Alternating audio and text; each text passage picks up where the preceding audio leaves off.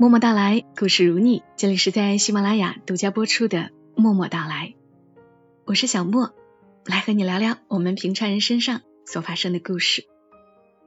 今天是礼拜六，不是默默到来的常规更新。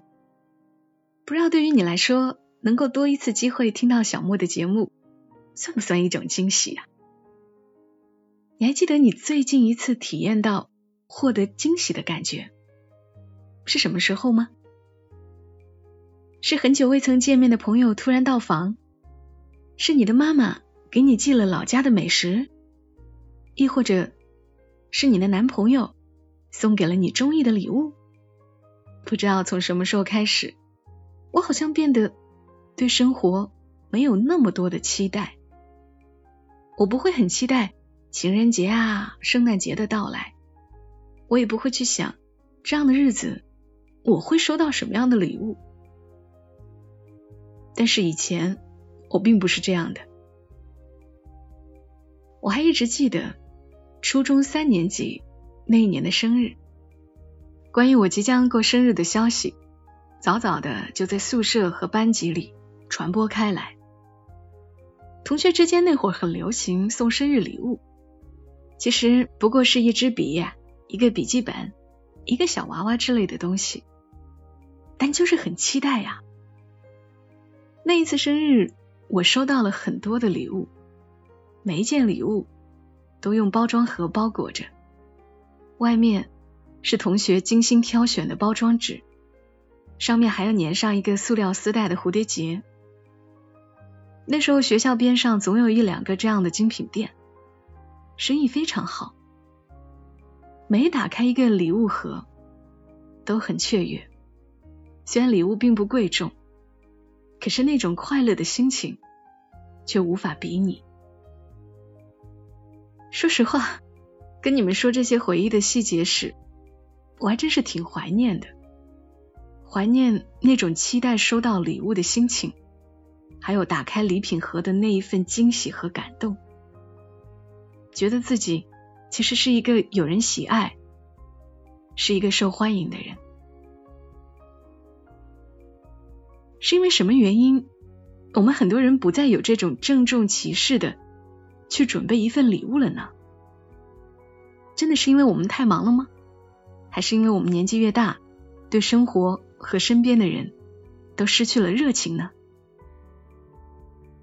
那让我们在这个十二月来一点点惊喜吧！喜马拉雅邀请你参与国美发起的双十二。国美生活家的专属神秘暴走狂想盒的活动，我来说通俗一点啊，这个暴走狂想盒是啥意思呢？就是国美他准备了一些礼盒，这些礼盒内所装的都是跟我们生活息息相关的东西，大家都用得着的。但是你不知道礼盒里面有什么，但你可以花十二点一二元或者一百二十一点二元。去抢购礼盒内的东西的价值一定会高出这个价格，关键在于你不知道是什么东西，这一点还挺有趣的，能够借此机会给自己一点期盼，一份惊喜啊！另外啊，获得一份惊喜和幸运的方式不仅仅可以去国美的网站上抢购，还有一个很好玩的途径。那就是明晚的九点，小莫会在喜马拉雅上直播。这一次直播的内容，我觉得对小莫来说绝对是一个莫大的挑战，因为直播过程中我们会连麦玩一下答题的游戏，抢答对了的小伙伴就可以有国美的购物卡。像小莫这种常常慢半拍的人，要来直播这种玩游戏的节目，还不知道会出什么糗。何况设置的问题还很劲爆，而且说不定你还能够在节目里遇到让你心动的人呢。有没有很期待？说这么多就是希望你们千万不要错过明晚九点的直播。小莫喊你们一起来做做游戏，跟我唠唠嗑。因为在喜马拉雅上的这场直播时间就定在明天晚上的九点，所以有听友群的小伙伴，拜托。帮我转发一下节目，或者把这个直播信息转发到朋友圈。好啦，接下来小莫要讲故事了。讲完故事，我会透露一下两个神秘暴走狂想盒里面大概会装了些什么东西，看看你能不能猜出来。关于第一个暴走狂想盒，我想到了一个人，还有一个故事。这个人呢是吴彦祖，公认的帅哥了吧？他那张穿警察制服的照片，的确是惊为天人，就是那种即使再矜持的姑娘，看到他也忍不住要尖叫。前一阵吴彦祖参加的那个真人秀，小莫虽然没有看，但也看过一些公众号发出来的截屏。我有看到一个画面是吴彦祖在锯木头。镜头下是他非常完美的侧脸，还有额角流下来的汗水。我大概也就盯着那个画面看了好几分钟吧。难怪他被称为“行走的荷尔蒙”。我也有了解到，吴彦祖大学所学的专业是建筑学。他做每一件事情都很谦卑，也很认真。认真做事的人，真的都超美。而更打动我们女生的，其实是他的感情观念。他说：“我觉得结婚是要一辈子的。”而且他确实是这么做的。他在与剧组的同事一起外出喝酒唱歌的时候，他几乎是滴酒不沾的，而且非常自觉的与女性保持距离。他的女儿出生后，他更是面带笑容的说：“在家庭里面，女儿第一。”太太第二，我最低。他在说这话的时候，并不因为他有家庭就不令其他女性着迷，反而更加迷人。所以你是不是也跟小莫一样，觉得男人的帅气不完全由年龄决定，也不仅仅靠颜值，专注、清醒、自律，以及最重要的是懂得爱。接下来要分享一个小故事，也是关于一个帅气男人的故事。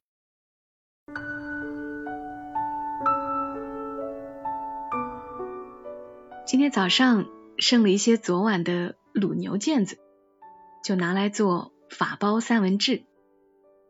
中式的牛腱子切薄片，拿蒜油煎一下，加上黄瓜、番茄，居然意外的和谐。而关于卤牛肉，我还有个我舅舅的故事。我舅舅年轻的时候是天之骄子，长得非常帅，家里宠着，一点家务都是不会做的。后来找了我舅妈，也常回来吃饭，要不就吃食堂，继续不会下厨。而我舅妈也是一样，厨艺几乎为零。两个人虽然有小家，可基本。没开过火，但舅舅还是有那么几次下厨的经历，皆传为笑柄。比如没有剖肚的鱼，整条拍晕就下了锅，等大家兴致勃勃的吃起来，才惊觉鱼肚子没有清理。又比如自己炒了个小菜，忙得不亦乐乎，等出了锅才想起来没有搁盐巴。后来外公外婆走了。舅舅就吃食堂，舅妈在远一些的地方开店，两个人周末才见面。这时候我们忽然发现，我那舅舅会做菜了，虽然还不能说特别美味，但是看起来也像模像样，有几道拿手菜也烧得着实不错。等到周末和舅妈相会的时候，他就挽起袖子。把学会的新菜亮一手，烧给舅妈尝尝。舅舅特别是卤菜不错，他兴致勃勃的买了一口小砂锅，什么香叶、八角、桂皮、茴香、干辣椒，装在他自己弄的小纱布包里，没事儿就卤一些鸡爪、鸭心、藕什么的拿给大家吃。我们夸他几句，舅舅就高兴的不行。但是他也说，牛腱子还卤不好，老有些硬。今年快过年的时候，我回家，舅舅又卤菜，切一小盘子卤牛肉给我，神秘兮兮的说：“来尝尝。”我咬一口，口感劲道，还香气四溢。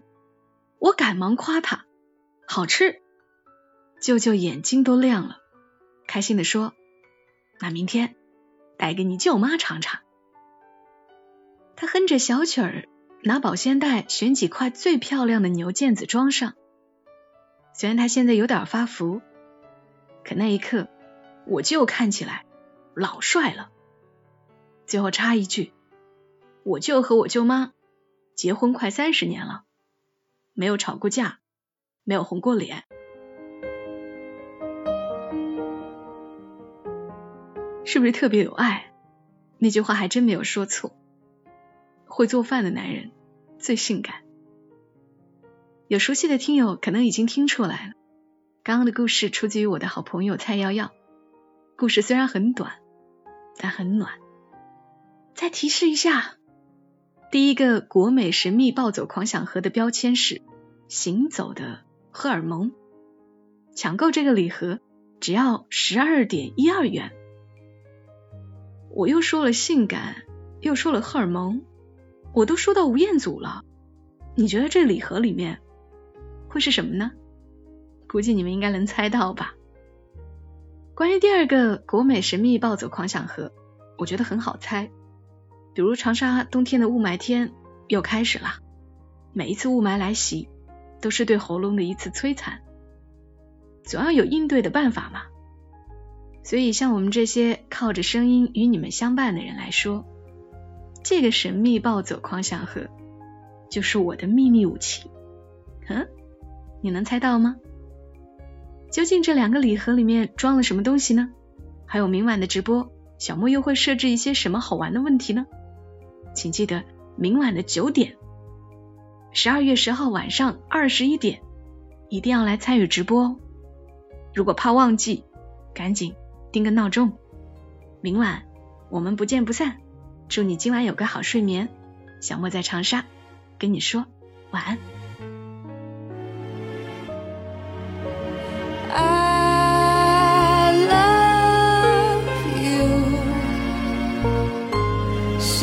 together, baby, you and